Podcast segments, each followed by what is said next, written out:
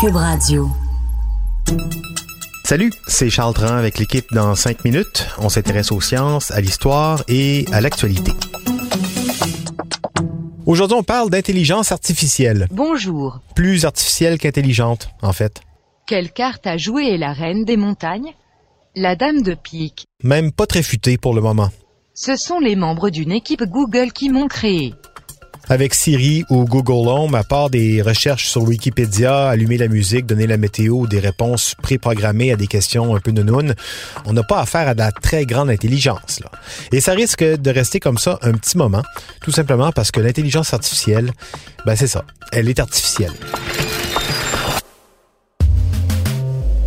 Saviez-vous que lorsque vous effectuez une opération sur Internet et qu'on veut vérifier que vous n'êtes pas un robot, on vous demande d'identifier des ponts, des flux de circulation sur une série de photos, les fameux reCAPTCHA?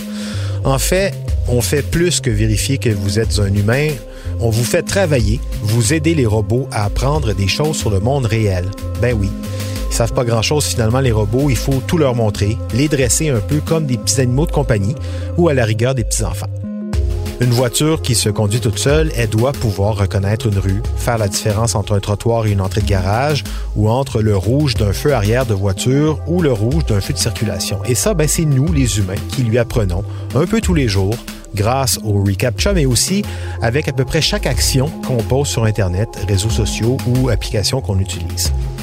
Et ce travail, en plus, on le fait gentiment, gratuitement, au profit des géants du web, les GAFA et autres, c'est ce que soutient brillamment un sociologue français, Antonio Casilli, dans un livre enquête, En attendant les robots, enquête sur l'industrie du clic. C'est-à-dire qu'à chaque fois qu'on se sert, euh, par exemple, d'un moteur de recherche, ce moteur de recherche apprend.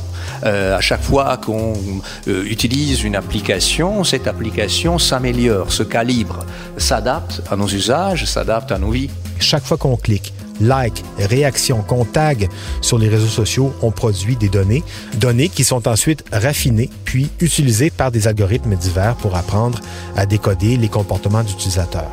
Antonio Casilli, le sociologue, va beaucoup plus loin dans ses observations. Prenez Uber, par exemple. On aurait tendance à penser que c'est un service de transport urbain comme les taxis traditionnels, mais qui fonctionne avec une app. Mais c'est plus que ça. Selon lui, la mission première d'Uber, c'est pas de transporter les gens, c'est de produire des données, du contenu. C'est-à-dire qu'un chauffeur Uber, on passe tout au plus une 40% de son temps à conduire. Le reste du temps, 60% donc euh, presque, euh, il le passe sur l'application Uber. Et l'application Uber est le nerf de la guerre, c'est-à-dire est vraiment le véritable producteur de valeur pour Uber. C'est vrai que si on compile le tout, trajet, heure, distance, profil utilisateur, GPS, circulation, gestion de véhicules, moment de la journée, ça commence à faire une masse de données qui peut aussi bien servir des ambitions publicitaires, hein, mieux placer des publicités dans la ville en fonction de quel genre de gens passent par quel type de chemin, mais aussi toutes ces données de transport amassées, ça aide à entraîner des véhicules autonomes qui apprennent petit à petit, avec des chauffeurs qui de plus en plus deviennent des opérateurs de conduite, dont la mission est plus de faire rouler les systèmes de collecte de données que de conduire le véhicule à proprement dit. Ce qui serait le, le véritable objectif d'Uber, c'est d'amasser des données et les monétiser. Autre exemple, Amazon, chaque page, chaque lien cliqué, chaque commande passée, ce sont autant de données qui servent l'entreprise à connaître un peu plus nos goûts, nos désirs, nos envies. Mais plus que ça, une filiale d'Amazon, Amazon Mechanical Turk, le turc mécanique, dont le nom vient d'un canular, un faux robot turc qui était en fait un homme déguisé en robot qui jouait aux échecs au 18e siècle.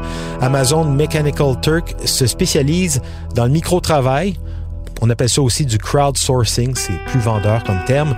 Vous êtes entrepreneur, vous avez une série de tâches répétitives à faire, la traduction de texte, de fragments de texte, la transcription, l'identification, le classement de fichiers audio, vidéo, la modération de contenu, un renommage de fichiers en grande quantité.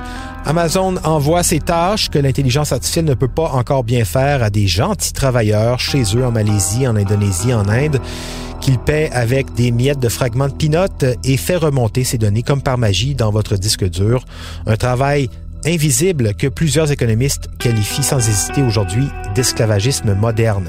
À une, deux scènes la tâche, effectivement, on a tendance à les croire. Tout ça pour dire qu'au-delà du discours très futuriste entourant l'intelligence artificielle et ses belles promesses, il y a avant tout des gens, nous tous, qui sommes en train de montrer aux machines à tranquillement se passer nous.